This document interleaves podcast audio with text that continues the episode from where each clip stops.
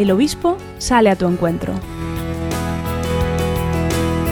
Escuchamos a Monseñor Lemos Montanet, obispo de Ourense.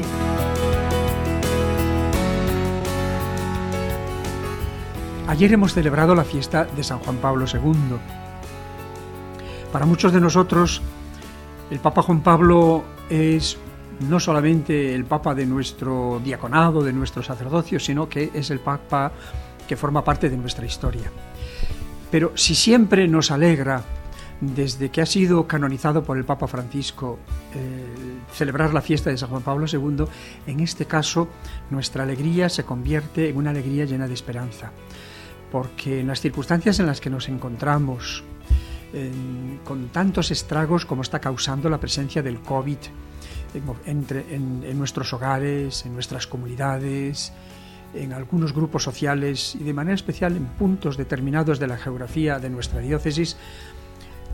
la figura de San Juan Pablo II puede ser para nosotros una figura emblemática. Recordemos de manera especial aquellas primeras palabras suyas en la inauguración de su pontificado en donde nos decía, no tengáis miedo, abrir de par en par las puertas de vuestra vida a Jesucristo resucitado y vivo. Mis queridos amigos y amigas, creo que este es el momento en el cual pudiéramos encomendarnos a Juan Pablo II y pedirle que nos ayude a cada uno de nosotros en estos momentos a abrir de par en par las puertas de nuestro corazón, de nuestra vida, de nuestra existencia a Jesucristo. Y así seremos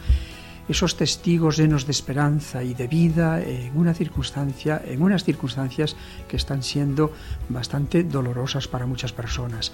y de mucho temor para todos nosotros. Abrir las puertas de par en par a Jesucristo resucitado y vivo es abrir las puertas a la esperanza, a la ilusión, a la alegría, que en medio de todas estas cautelas y de estos protocolos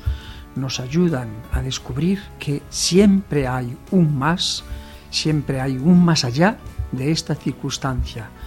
que ahora cotidianamente nos está envolviendo y nos puede impedir ver ese más allá que existe. Juntos, ayudados por Juan Pablo II, por los santos, venceremos eh, esta pandemia como otras pandemias ha habido en la historia de la humanidad y juntos venceremos toda esta realidad que quiere achatarnos e impedirnos vivir con alegría la esperanza.